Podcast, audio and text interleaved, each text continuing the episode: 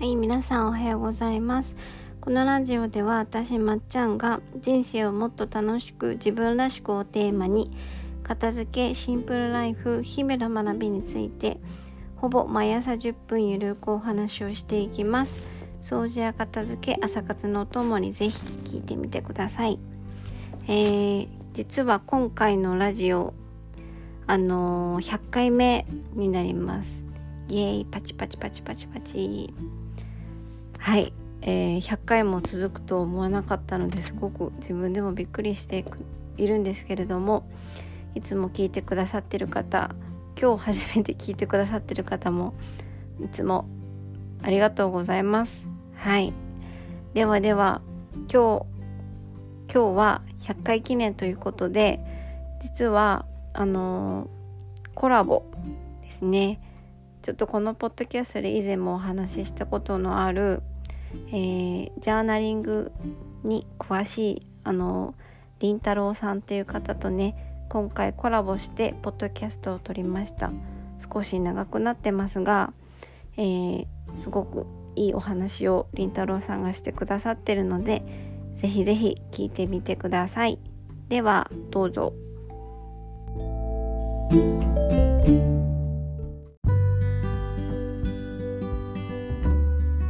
はい。では今日はスペシャルゲストに来ていただいています。紙とペンを使ったセルフケアや自己分析について発信をされているりんたろうさんをお呼びしました。普段ねあのりんちゃんって呼ばせていただいているので今日もりんちゃんと呼ばせていただきます。ではりんちゃんあの自己紹介の方を最初よろしくお願いします。はい。えー、ご紹介ありがとうございます。皆さん、えー、はじめまして、えー、りんたろうと申します。えー、私は、えーと、普通の会社員で、えーと、普段は会社員をしながら、えーと、その傍らで、えー、ポッドキャストだったりとか、えー、と SNS を通じて、えー、と紙とペンでセルフケアというものを発信をしています。で、えっ、と、これは、まあ、紙とペンでセルフケアっていうのは具体的に言うとジャーナリングなんですけれども、あの、私自身自分のことがもうめちゃくちゃ好きじゃなくって、もう認められなくって、こう、なんだろうな、自分のできないところばっかりに目が向いて人と比べてしまったりとか、こう、なんですかね、こう自分には何にもできないっていうふうに、まあ、常に思っていましたしそういうなんかこう思考というか考え方を持ってたんですよね。で、うん、あのもう一時期なんか仕事も落ち込みすぎてなんか仕事やってる時は元気なんですけど週末一人になるともうなんかその負のループというか、うん、自分のループに入ってしまってなんかもう布団の上から動けなくなってスーパーも行けないみたいな状態に、まあ、なってたんですよね。で、うん、それをあの変えるためにこう何が、まあ、できるかなっていうのをちょっともう悩みすぎて疲れたんで ちょっとか らやろうかなと思ってちょっと調べたらこのジャーナリングっていう紙とペンでこう毎日自分が思ったこととか出来事から感じた、まあ、感情とかっていうのも本当ひたすら無心に書いていくっていうものをやると、まあ、自己肯定感が上がると書いてあったのでちょっと素直にやってみたんですよね。そしたらあの本当に数週間、まあ、1ヶ月ぐらいですごく自分に対しての見方が変わってあ自分ってこういう時に嬉しいんだとか楽しいんだとか逆にあこういう時にやっぱり落ち込んだり不安になるんだなっていうようなこう自分のこう感情をちょっと俯瞰して見ることができるようになって、まあ、ちょっとずつこう自分を認められるようになって。でそうするとこう自分のことがすごく大切に思えてこうやりたいこととかこうこういうことをチャレンジしたいなっていうようなこともなんか思い出して書くようになってみたいな感じで、まあ、ちょっとずつ行動を重ねてきて、はい、このようにポッドキャストなどを配信してます。うんはい、ああと20代で家を買いました。はい、いつもこれ「べ」って言われるんですけど忘れてあの今日は忘れないように言います。はい、っていうようにあの本当に紙とペンであのこんな大きい行動ができるんだっていうのを、あの私自身感じてるので皆さんにやっていただきたいなと思って発信をしてます。めっちゃ長くなっちゃった。はい。あます。すごいねあのりんちゃんと初めて出会った時からちょっと経ってからなんか実は家買ったんですよねみたいなこと言ってて。なんかすごいこと隠してたこの子と思って。だから思い出しました。ねりんちゃんはジャーナリングのプロフェッショナルであのジャーナジャーナリングに出会ってねあの今お話しされてたみたいに人生がいい方向に変わってうん。あのついには家を買うようにまでなったという、は。はいい、お話だったんですけれども、はい。はい、あの私はねいつもこのラジオで片付けの話をしてるんですけれどもまありんちゃんとかその片付けとジャーナリングのお話をしてた時にその共通点がたくさんあるねっていう話に至ってでちょっと一緒にポッドキャストやってみようということではい今日は一緒に撮ることになりましたでテーマはですね今日のテーマは、えーやりたいことの見つけ方ですはい今日はねこれについてそのジャーナリングからの視点と片付けからの視点でお話をしていきたいと思います。はい。よろしくお願いします。はい。ではでは早速そのジャーナリング？私実はりんちゃんのセッションも受けてたんですけどでそのジャーナリングを通してやりたいことの見つけ方うん、でなんかこうなんとなくわかるようでわからないんですけどどうやって そうそうそうそううんどうやってやっていったら見つかっていくのかなっていうちょっとお話をね伺いたいと思います。はい。はい。そうですね。ちょっとあのー私も本当にやっててあのうー、ん。やりながらこの効果に気づいたっていう感じであの最初から知ってたわけではなかったんですけれども、まあ、とにかくこう毎日感じる、まあ、感情とかこう出来事から思ったことっていうのを、まあ、ひたすら書いていってそれをこう振り返った時にこう自分のなんていうか感感情の、まあ、パターンというかこう癖みたいなこうなんていうのか傾向かな？傾向が見えてきてあ自分ってこういう時になんか嬉しいと思うんだとかあこういうことをやってる時やっぱ好きだなって、あのー感じてるなとか逆にあなんかこういう状況ではすごく嫌な思いをしてるなとかこう不快だなって思ってるなっていうこう自分の何て言うんですかねただ毎日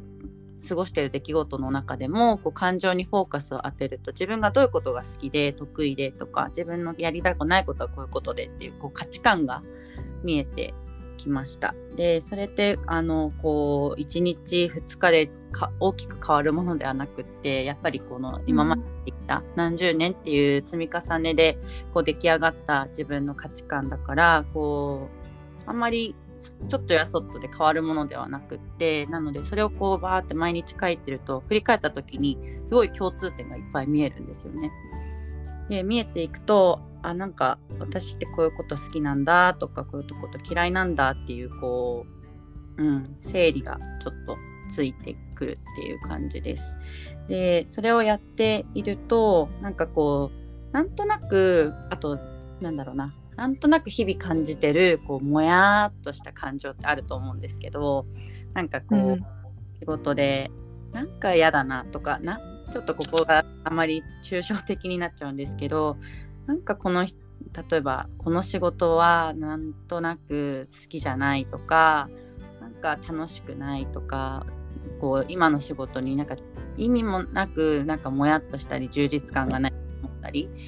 こうやりがいないなって感じていると思うんですけどそれをこう書き出すことによって自分がまあなんでそういうふうに思うのかなんでやりがいがないって思うのかとかなんでこう充実感を覚えないのかっていうこう深掘りをしていくとその根っこにはこういうことしたかったんだっていうこう思いも出てくるんですよね。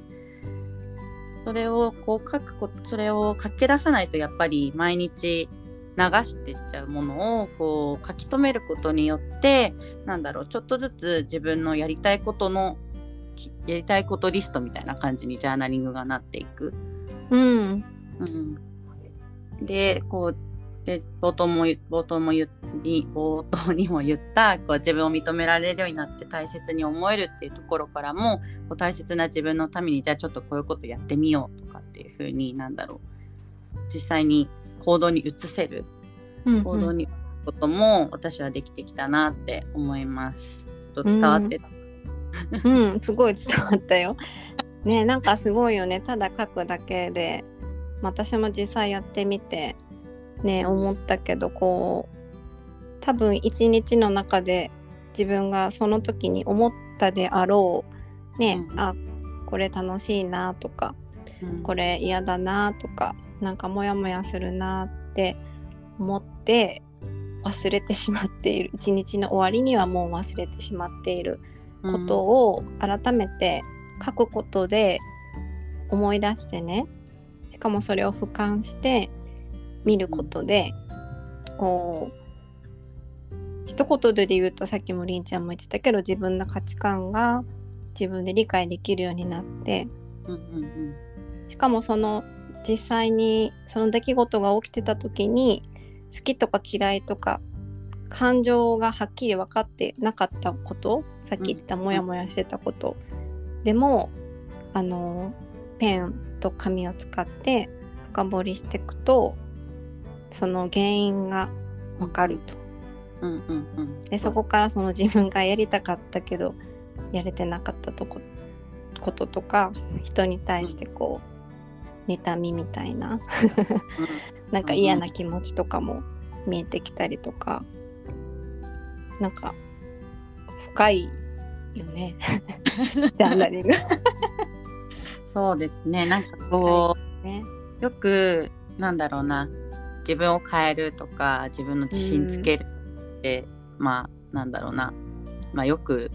言う言うというかみんなが多分やりたいことだと思うんですけどなんかそこに対してじゃあなんかこう手当たり次第じゃあ世間で言われてるなんかややった方がいいことをやってみようとかなんかこう何て言うんですかね。例えばちょっとこの具体例が全然出てこないんですけどなんかこう、うん、ちまなんか例えば投資をした方がいいよとかなんかよくないですか、うん、なんかこう。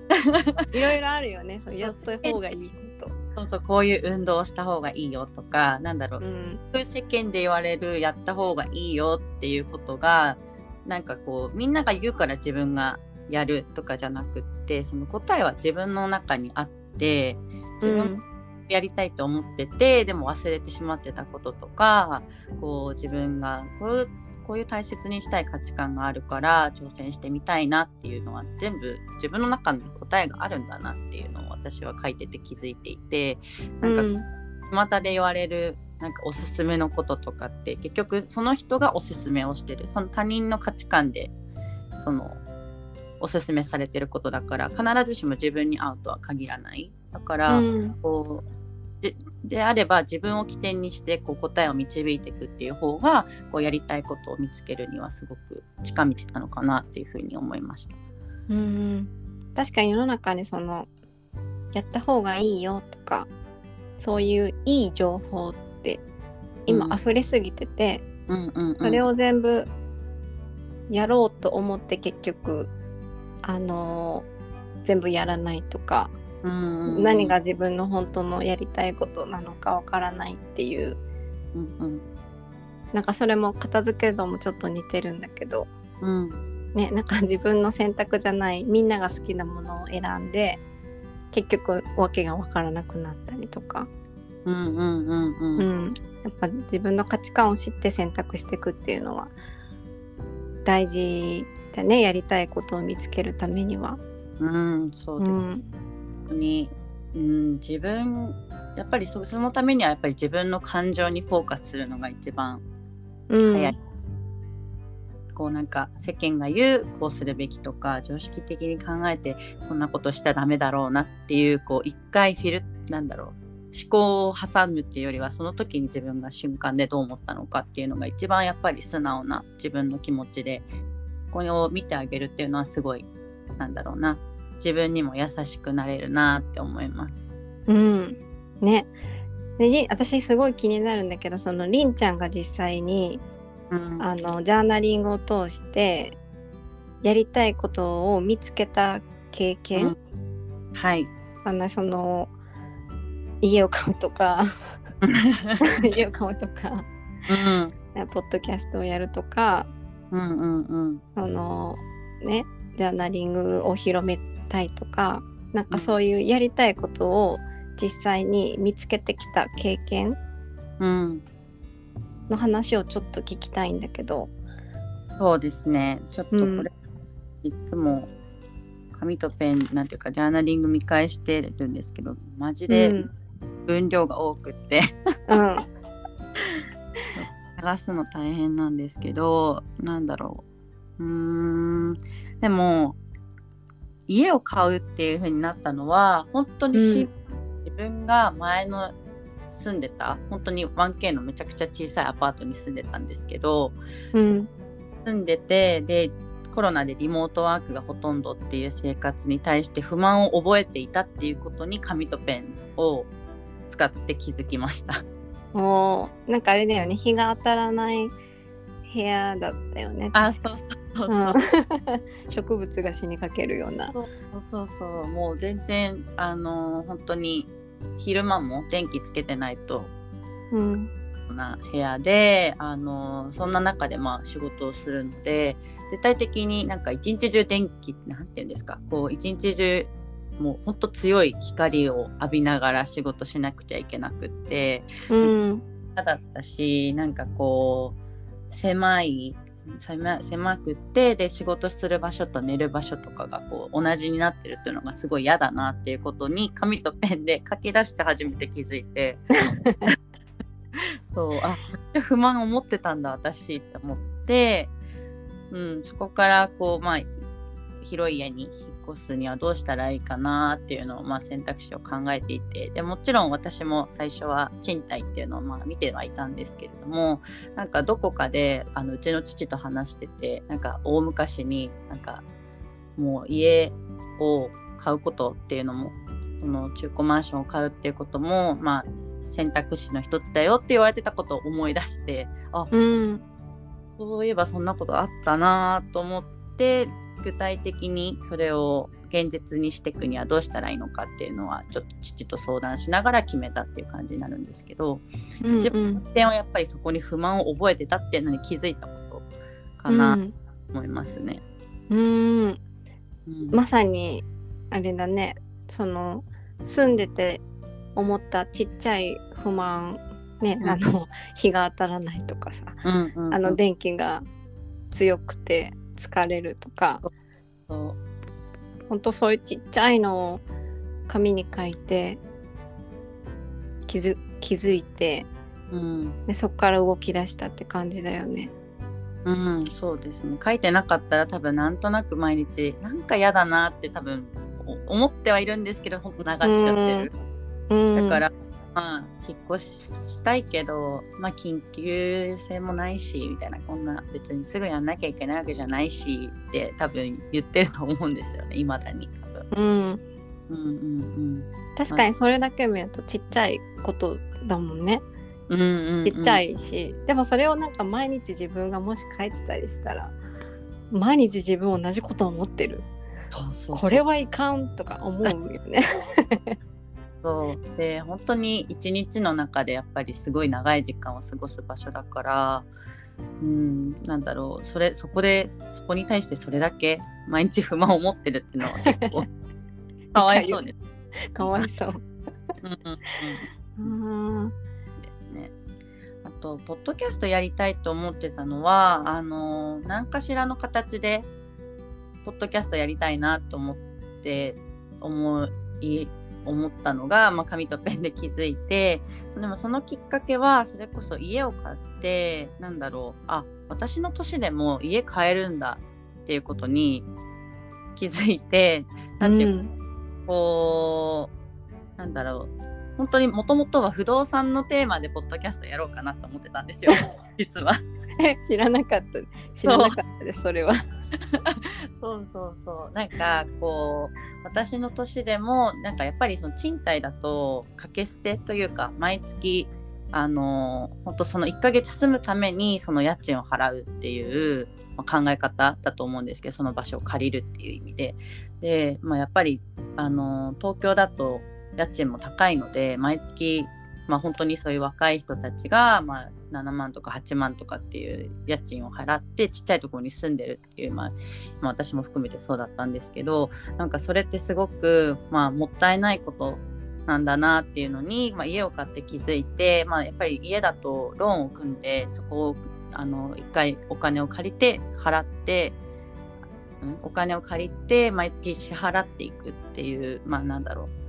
自分のこの不動産の価値に対してこう金額をなんか積み上げていくっていうような払ってるお金出ていくっていうようなイメージで、うん、この、まあ、物件を後から売ればそこに対してこう売却益がこ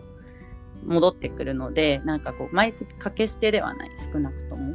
うんがこう、まあ、高く売れるか安く売れるかっていうのはその時のタイミングですけどなんかこう、うん、やっぱり掛け捨てで毎月賃貸で住むってもったいないなーってぼんやり思っててああこれみんなに伝えたいなーって思って。いやみんな思ってるよね。もったいないって。と思ってる。私も思ってた。うん。だからこれどうやってみんなに伝えれるかな。あポッドキャスト？みたいな感じでポットでで書いてました。え今のポッドキャストの中でも？話したら？話したらいいかな？みんな聞いてくれるかな？うん。だって私も思ってたよその月6万で。年間12年でしょ？72万でしょ、うん、大きいな。捨ててるのかな？っていつも思ってたからさ。あそうなんだ。そうそうそう。多分みんな思ってるし。りんちゃん、うん、私よりだいぶ若いじゃん。家買ったのいくつだっけ？私24の時に買いました。ねいますか？24で買う人。あんまりいないですね。あんまりいないですよね。そう。そうなんですよ。ちょまあちょっと話それちゃったけど。あのごめんね。あのりんちゃんはそのジャーナリングをして今の流れであの家も買ったしポッドキャストも始めたということなんですよね。はい、うん、すごい。あの根っこのやっぱり自分の伝えたいことっていうのは家のことよりもこの自分を大切にしてほしいとかこう自分と、うん、まあ本当に私みたいな超ネガティブ女でも 自分を認められるようになってきたからこれは紙とペンでできるし手軽だしみんなにやってもらわないとって思ってやっぱりそっちの方のパッションの方が強かったんでポッドキャストは。はいそのテーマにます。はい、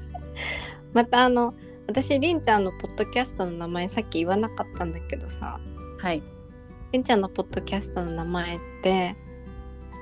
そのままだったっけ？ペンと。紙とペンでセルフケアポッドキャスト。あそうだそうだ。あの、うんすぐ聞けるように URL も貼っときますんで皆さんよかったらぜひ。はい。聞いてみてください。はいあのーはい、毎日喋ってます。はい。であの私はね片付けの方からやりたいことの見つけ方を話すんだけれどもなんか今のりんちゃんの話を聞いてて本当に片付けでのやりたいことの見つけ方も本当に似てて、うん、その返すものが思考そのその日の経験とか思考なのかものなのかっていう話、うんうん、でそうそうそうそう前も似てるねって話してたんだけどただものはそのその日の記憶とかじゃだけじゃなくて、うん、例えば5年前とかねそれこそ10年前とか、20年前とか昔のことでも結構掘れることがあるんですよね。確かにそれめっちゃいいところですよね片付けの。そうそうそう。うん、で多分片付けでなんでそんなことできるんっていうところから多分あのみんな思われると思うんですけど、うんうん。なんか片付けをそもそもする時に物をあの減らすといいってねよく言われてるけどあの自分が好きなもの自分がときめくものをまず最初に選んでうん。でそこから収納する方がいいっていう流れがねうん。あのあるんだけれどもだから最初に物を選ぶところから始まるからうんうん。そのものを自分が持ってる所有物ほぼ全てに対して向き合わなきゃいけないのね。うんうんだからその私の具体的な経験談を言うと私は本の片付けをしてた時にあの英語の本だけどうしても手放せなくってうんでその時私別に英語の勉強してたわけでも英語を仕事で使ってたわけでもなかったんだけれども手放せなくってですごい考えて考えた結果英語私好きだったってことを思い出したのね。うんうん。うん、好きだったことすら忘れてて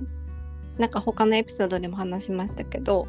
あの日々のねその仕事に追われて自分が本当に好きだったことを忘れてたんだけどうんその本を捨てられないっていう事実を通してそれを思い出してそこからあのなんだっけ名前忘れたけどパソコンを通して勉強するやつ。どうして勉強する。あのオンラインでさオンライン。英語の勉強するやつ。名前忘れてたか会社いっぱいあるよね。なんかあれですよね。オンラインでこう先生と話したりとかするやつですか？そうそうそうそう。あれを最初にやり始めて。うーん行動が変わってる。そうなんだよ。はい。忘れてたんだけどそそれをやり始めて。であと頭にね英語を勉強したいっていうのをもう一回インプットしたから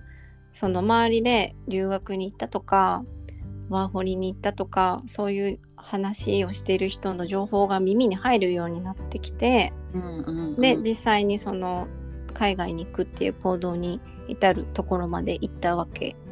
わけなんですよ。うんうん。そう。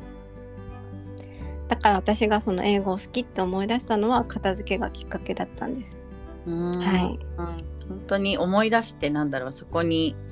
一回意識が向くと全然取ってくる情報が変わるんですよね。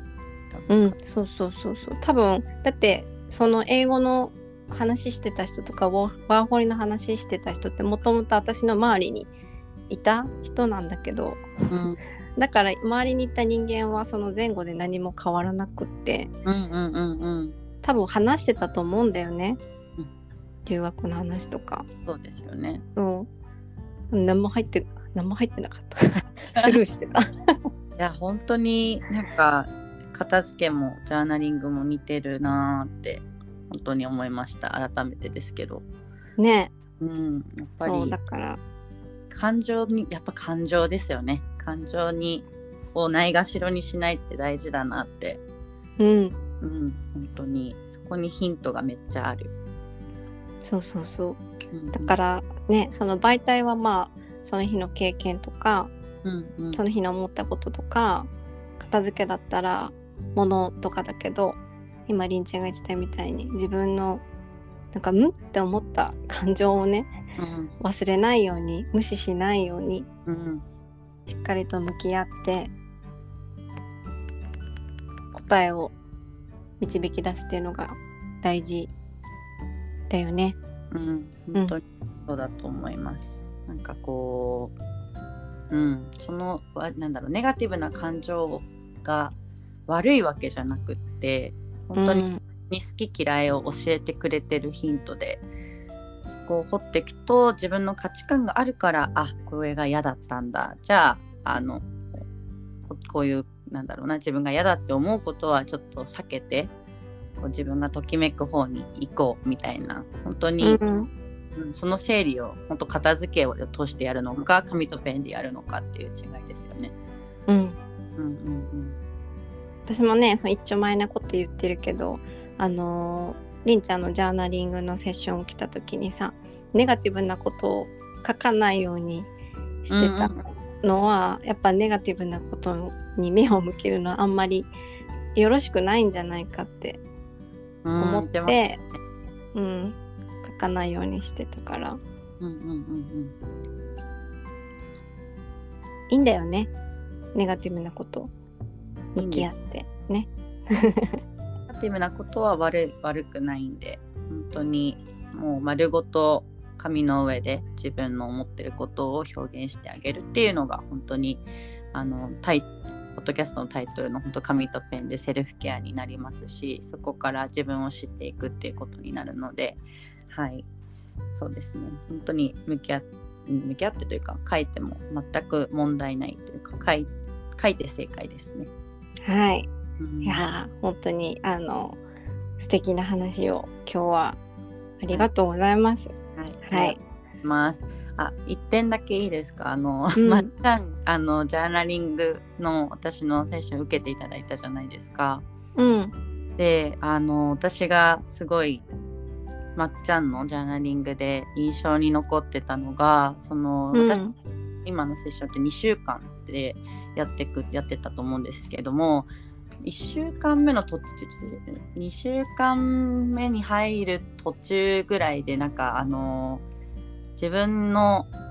なんか質問に答えてもらったと思うんですよね。あの自分がどうして今日気分が下がったのかとかじゃああの、うんと、本当はどうしたかったかとあとどうすれば、まあのうんと、望む形になりそうかっていう質問に答えていただいてなんかすごいめちゃくちゃビッグな行動されてましたよね。そうそうなんだよね。そう、うん。ここではあのちょビッグすぎてちょっとまだ言えないけどそうなんだよ、だからそのネガティブなことを書かないようにもともとしてたからうんうんそれまでは気づけなかったんだけどりんちゃんがその質問に対してちょっと書いてみてってうん言ってくれたからそこで初めてあれ？ってなって。うーんすごいなと思いました。なんかそうしかもなんか1ヶ月ぐらいのモヤモヤの原因だったんですよね確か。そうそうそう。結構長いことモヤモヤしてて。うんうんうんうん、でなんかそれなのかなってふわふわは思ってたんだけどでもまあ他にもいろいろあるし、まあ、それだけじゃないんだろうなと思ったんだけど実際行動に移してそれが解消されたら、うん、もうなんかなんだろう目の前キラキラしててえ？なんかもうみ道できたみたいな感じになったからあれ？みたいな。すごい。あのモヤモヤ全部これやったやんって。えー、そうなんだ。やっぱって偉大だな。すごい。すごい。そうだよ。でもなんだろう前もお伝えしたかもしれないんですけどそのまっちゃんがすごい本当に素直にやってくださったっていうのが本当に何よりあのー本当その成果が出せた理由だなって私は思っててあの私何にもしてないんですけどまっちゃんが本当に毎日真摯にあの取り組んでくれたっていうのがあの本当にうん一番大きかったんだなって思って。うん。私今ほら素直な人だから あえてあえて言う。そう。素直な人間なんでうん。素直な人間になりましたので、うん。スポンジくんになったので。吸収うんうんうんはい。すいません。ちょっと印象に残ってたんで喋っちゃいました。いやありがとうございます。私の嬉しい恥ずかしいエピソード。でもこういうね具体的なそのジャーナリングの変化とか、そうういう経験談の方が聞いてておおってなるし、ん、うん、そうそう、うん、いいんじゃないかうんはい。あの はい。なはい。な今日のテーマは何だったかな？あやりたいことの見つけ方でした。はい、はい。りんちゃん今日はありがとうございました。はいありがとう。はいございま最後にさ最後になんかここでなんか告知しておきたいこととかなんかありますか？したえっ、とそうですね。はい。あの私は紙とペンでセルフケアポッドキャストっていうものを、えーやっておりましてえっ、とまあ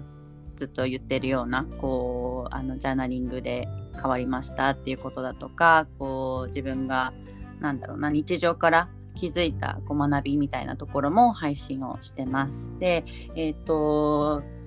今ですね今ちょっと今今は直近でお知らせはないんですけれども、あの、先月もお茶会をやったりとかしてこう自己分析とセルフケアを語るお茶会をあの Zoom で企画をしていたりだとかあとあのちょっとまっちゃんにはあの受けていただいてるセッションみなセッションの、えーと、用意とかも今、えー、進めているのであのもし気になる方がいらっしゃったらあのまずはポッドキャストを聞いていただけたらあの私の人となりがもうちょっとわかると思いますしはいあのぜひ聞いていただきたいなって思います。はいあのねいんちゃんあの多分皆さんのイメージ通りすごい可愛くてハキハキして ニヤニヤして そうすごい素敵な人なのでぜひぜひあの直接はいあのお会いしてみてください。はい、はい、ありがとうございました。ありがとうございました。はい。で今日長くなりましたけどここまで聞いてくださってありがとうございました。皆様良い一日をお過ごしください。また次回のラジオでお会いしましょう。しましょう。バイ。